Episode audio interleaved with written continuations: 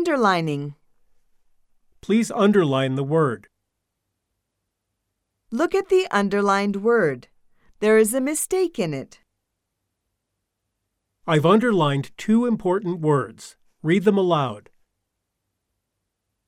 Taro's answer on the board has two mistakes. I'll underline them. Draw a double line under the most important word.